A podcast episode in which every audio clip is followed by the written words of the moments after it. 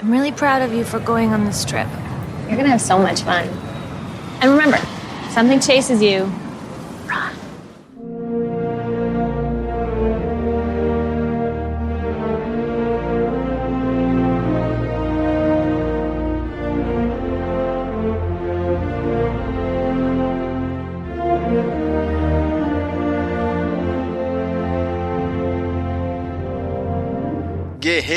Em Guarda. Eu sou Marcos Moreira. E eu sou Fábio Moreira. E esse é o Sabre na Nós Podcast. Hã?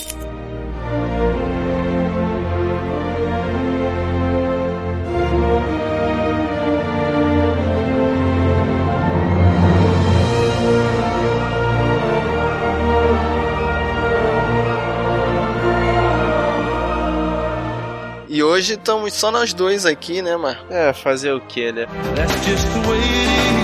A gente veio aqui para poder voltar à Ilha Nublar. We have to go back!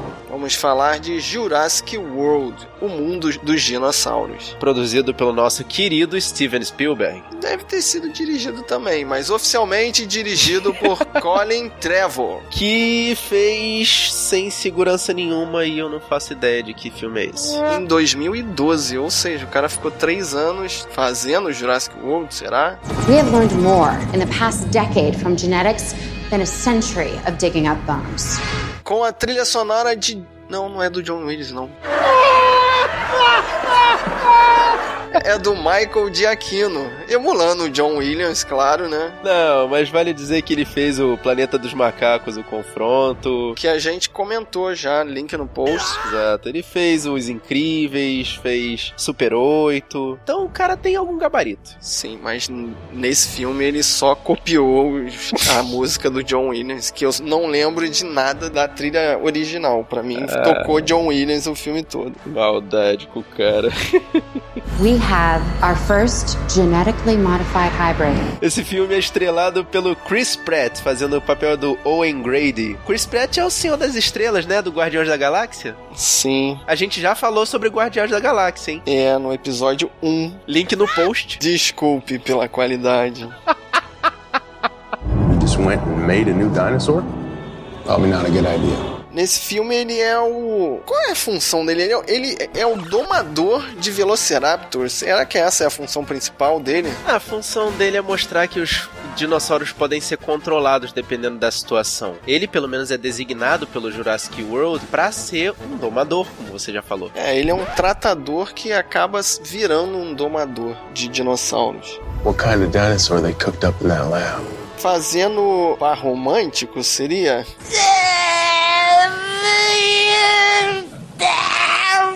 Ou menos, mas sim. A Bryce Dallas Howard, que faz a Claire, ela fez a Gwen Stacy no brilhante filme Homem-Aranha 3 Caraca. do Sam Raimi. Nem nem ideia, eu não lembrava disso, cara. Boa. E você lembrava que ela foi a esposa do John Connor no Terminator Salvation? Caraca, outra que me explodiu a cabeça, não. E nesse filme, ela é a administradora do parque. Aliás, ela faz um excelente papel como administradora do parque. É, eu só fiquei bolado dela conseguir passar o filme inteiro correndo no salto alto. Caraca, a Paula, a primeira coisa que ela falou quando o filme terminou é: Eu quero sapatos como o dessa mulher. Que realmente realmente, putz grila, que sapato resistente.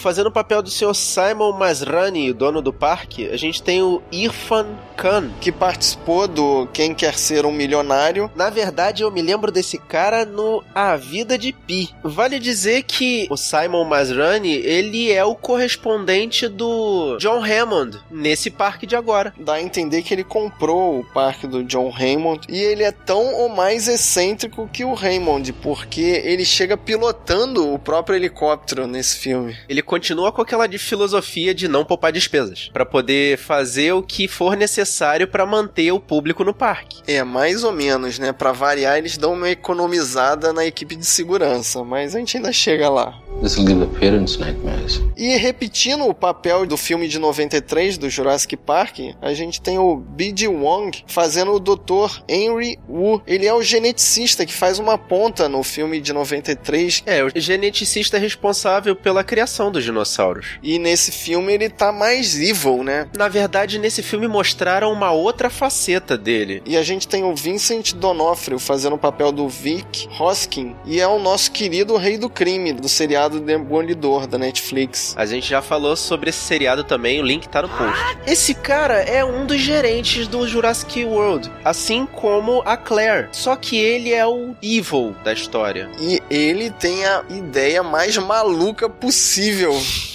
para resolver o problema. Tanto para resolver o problema quanto o porquê dele estar administrando aquela parte do parque. Ele é tipo aquele vilão megalomaníaco que tem aquela ideia estapafúrdia. E vale destacar que eu fiquei olhando aquela menina na sala de controle. A atriz se chama Lauren Lapkus. Ela me chama atenção porque ela é uma mulher sem queixo. Eu não sei por que que botaram ela ali, cara. Ela é muito esquisita. Ela é a policial no seriado Orange is the New Black. Sim. Eu fiquei pensando o tempo todo de onde eu conhecia ela. É, ela fez parte da segunda temporada do Orange is the New Black. Ela me lembra muito a Olivia Palito. Sim, eu ia falar isso, cara. Ela tem um quê de Olivia Palito que é muito legal. E é exatamente isso. Ela puxou um pouquinho a veia cômica do filme. Ela é a personagem normal, né? A pessoa normal ali. Normal assim, né? Porque ela tá ali ajudando a administrar um parque com dinossauros. Somebody talk to me! What is happening? O parque está operando há 20 anos na mesma ilha do primeiro filme, a Ilha Nublar, e os visitantes já não tem mais aquele quê de deslumbramento vendo os dinossauros, já não é mais novidade. Então, o que, que os cientistas fazem? Eles têm a brilhante ideia de misturar genes dos dinossauros e criar um, um ser híbrido, que, claro, sai do controle e todo mundo já sabe o que, que vai acontecer. Primeira observação sobre esse enredo. Parabéns, cara. Excelente ideia. E segunda observação, é aquele negócio. O pessoal quer ver um monte de dinossauros saindo do controle e destruindo a ilha de novo. Esse enredo é batido. O primeiro filme já falou isso. Tem muitas cenas do primeiro filme que são repetidas aqui, né? Eles chegam a mostrar os cenários do primeiro filme. You see, I told you. You're welcome. Up close and personal with four dinosauruses. Mas uma coisa que eu gostei foi ver o parque funcionando, né? A gente assistiu os outros três filmes e nunca tinha visto o porquê do parque existir, né? Ali a gente vê, assim, acha assim, é uma coisa assim, uma mistura de Disney com SeaWorld. É aquele negócio, nos três primeiros filmes eles não davam a ideia pra gente de como diabos ia funcionar um parque desse tipo, né? No, no, a gente não sabia se ia ser como um zoológico, como o Simba Safari que o Fábio mencionou no outro podcast, mas é, espetacular não ter tido nenhuma ocorrência de acidente antes daquele. Isso eu reparei. Eles botam as pessoas para fazer rafting com um caiaque beirando os dinossauros, cara, tava escrito ali, vai dar merda. Exatamente. E botam ah, os dois adolescentes naquela pokebola solta, mesmo ela sendo blindada, ela é totalmente livre, não tem nenhum dispositivo que chame ela de volta pra base. O controle é só na mão de quem tá dirigindo. Uh -oh. Ou seja, é a vontade de quem tá ali dentro da pokebola. Isso é, é muito surreal, né? Nunca aconteceria isso de verdade. E uma outra coisa que me chamou a atenção também também. Eu já fui em parques grandes lá da Disney, tipo o Animal Kingdom e o Busch Garden e fiz aquela trilha com o carro, né? E você não vê um milhão de animais no terreno. Você vê um leão aqui, uma zebrinha lá. Ali eles juntaram pô, dezenas de animais, dezenas de espécies, centenas de animais, tudo junto, embolado, misturado. É muito exagerado. Stand down. Stand down. Hey, hey! What did I just say? Mas quando toca John Williams e, e, o garoto dá aquela olhada no parque, eu falei: caraca, voltou a magia do, do primeiro filme e tal. Mas isso é só enquanto o parque tá funcionando. Quando eles apresentam lá a situação de conflito, é ladeira abaixo, cara. Vira aquele filme de terror que eu já tinha falado antes no podcast do Jurassic Park. Eu não entendo a motivação dos animais, cara. Parece que eles botam os bichos tudo morto de fome. Cara, essa que é a questão eles não sabem controlar as necessidades do animal. Ele não sabe, apesar de ser um dinossauro controlado, geneticamente feito ali pelos cientistas, não existe uma previsão do quanto ele vai comer ou do como ele vai comer, quais os momentos dele. É um bicho com instintos, então. Mas peraí, o parque já tá funcionando há 20 anos. Eles têm como saber se os animais estão satisfeitos ou não. E do jeito que soltam eles ali, parece que os bichos estão tudo mortos de fome. Eles passam a situação de que a coisa já tá começando a sair do controle porque eles estão querendo que as atrações sejam cada vez mais interessantes pros espectadores, né? Então, é aquela coisa do eu já sei fazer isso há tanto tempo que eu já tô quase largando de mão. Pelo menos é o que me passou durante o filme. Every time we've unveiled a new attraction, attendance has spiked. Agora eu queria falar do final do filme, então por favor. A partir desse momento você vai ouvir. A hora do spoiler. A hora do spoiler. A hora do spoiler. A hora do spoiler. A hora do spoiler. A hora do spoiler.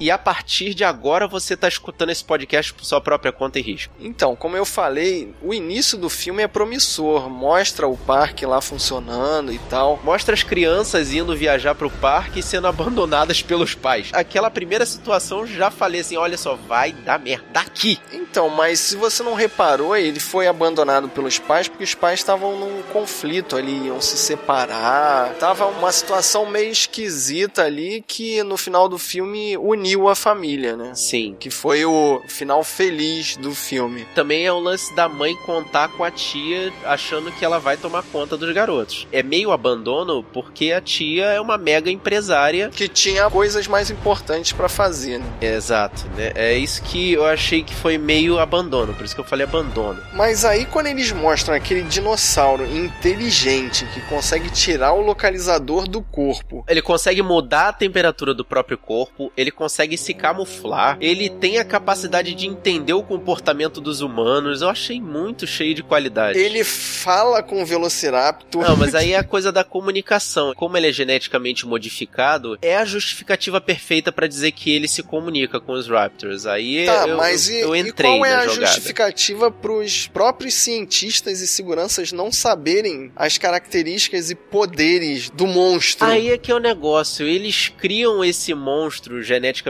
modificado a partir de vários outros animais, não só de dinossauros, como um experimento militar. Lá no final, o rei do crime vem e fala que aquilo é um experimento militar que eles estão querendo criar super soldados dinossauros. Você reparou que quando o rei do crime fala pro senhor das estrelas essa ideia dele, o Chris Pratt da tela azul, ele fica assim, hã? Que ideia idiota é essa? Pois é, é por isso que eu falei que ele é um vilão megalomaníaco com uma ideia estapafúrdia. O cara quer criar um exército de dinossauros e tá achando que eles vão ser um exército de cachorros. E vamos lá, a gente tem um monstro solto no parque cheio de gente. Qual vai ser a brilhante ideia que eles vão ter? Solta mais Velociraptors pra ter mais dinossauros soltos pelo parque? Mas aí essa questão é mais simples. Eles mostraram que esses Velociraptors eles eram domados pelo Chris Pratt, então eles achavam que o cara ia conseguir manter eles sob controle. Aí eu discordo dessa parte. E até uma boa justificativa para mostrar o mínimo de inteligência dos Velociraptors, porque eles foram treinados. Simples assim. Mas aí bastou o monstro trocar uma ideia rápida com os Velociraptors e os Velociraptors mudam de lado. Menos um, que tinha um ali que parecia que tinha uma, uma aproximação maior do Chris Pratt. Mas aí é que vem um outro furo do filme. No final, eles voltam pro lado dos humanos sem nenhuma explicação. E não é só o Blue, não. Todos eles. O Blue é o que sobra. Sim, mas esse aqui é o negócio. É como ele, ele ali, o Blue parece ser o chefe da manada de Velociraptors, e ele cria um tipo de envolvimento ali com o Chris Pratt que mostra que ele respeita o cara, ele começa a mandar na manada e fala para eles virarem a casaca de novo. Eu achei assim essa situação, claro que é uma situação meio absurda, que eles comparam dinossauros praticamente com cachorros, mas é aquele negócio, a gente não sabe como um dinossauro vai se comportar, então eles encaixaram a situação ali. Eu não tô conseguindo concordar com você, parece que tá defendendo o filme. Sim, mas eu gostei do filme, cara, você tem que entender isso. Então vamos logo pra parte final que eu quero ver você defender isso. She was designed to be bigger than the T Rex. What happened to the sibling? She ate it.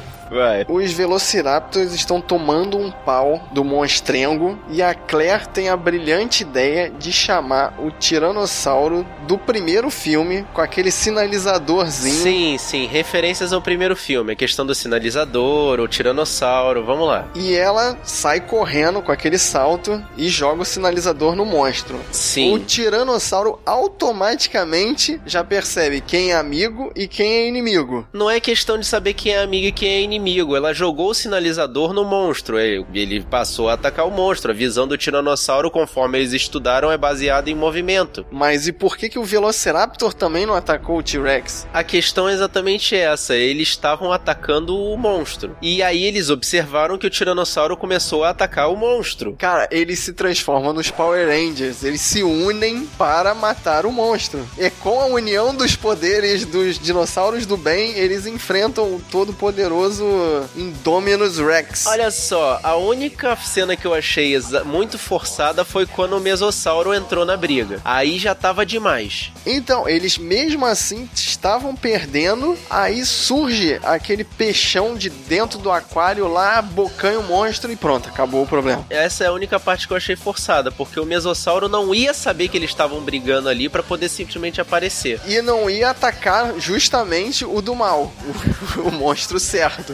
É, como eu falei, foi forçado. E um outro detalhe, ele estava ali perto do aquário onde qualquer ser humano poderia ir. Então o peixão podia atacar os humanos também. Nesse caso, sim. É, mas como eu falei, é forçação. Aquela cena foi a única parte que eu achei forçação. E o, o, o Velociraptor dando tchauzinho pro Chris Pratt, não foi forçação não? Não, Ele- aquilo ali é porque o Chris Pratt foi o domador deles e, portanto, ele tinha um mínimo de consideração pelo dono. Você realmente gostou do filme. Cara, eu gostei por causa das referências, a nostalgia. Claro que tem muita nostalgia envolvida. Eu gostei do primeiro filme, então eu gostei desse, porque era cheio de referências do outro filme, do primeiro filme. Cara, eu vou te falar que quando apareceu lá o peixão pra bocanhar um monstro, eu bati palma e ri sozinho no cinema, cara. Eu gargalhei assim, eu falei, não, que droga, cara. Aquilo ali são novos dinossauros que eles estão inserindo e, e, claro, são domados, portanto eles obedecem às ordens. É como a Shamu, por exemplo. Só que assim como a Shamu poderia dar pau. Não vou te convencer, né? Mas tá bom. Não, eu gostei do filme, não importa o que aconteça. E o filme fez um bilhão de dólares e claro que vai ter continuação. E como o Japinha roubou lá os, os DNAs, a gente já sabe como vai ser o plot, né? Vai ser uma continuação desse com outros dinossauros, sei lá.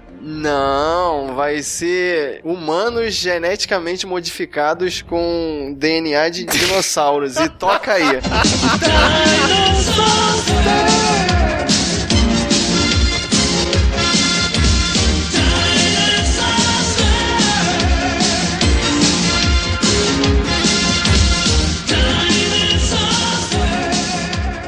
E com essa observação, a gente termina nosso podcast perguntando: Você viu esse filme, meu amigo? Se você não viu, vai lá, dá uma chance. Depois você volta aqui e deixa seu comentário no nosso post. É só entrar no sabrenanois.com.br ou então mandar uma mensagem para nossa caixa de entrada no sabrenanois.gmail.com. E querendo falar com a gente pelas redes sociais, facebook.com barra sabrenanois ou twitter.com barra sabrenanois e nas outras redes, digita lá, sabrenanois, tudo junto. Se você quiser baixar essa e outras missões no seu computador, celular, qualquer dispositivo que você quiser, é só acessar o feed que a gente deixa aqui na postagem, ou então você vai lá na iTunes Store, digita Sabrina Nós, você vai encontrar a gente. Aproveita e avalie a gente com 5 estrelas. E gostando do nosso podcast, espalhe a nossa palavra. Eu sou o Fábio Moreira E eu sou o Marcos Moreira. e esse é o Sabre a Nós Podcast! Hã?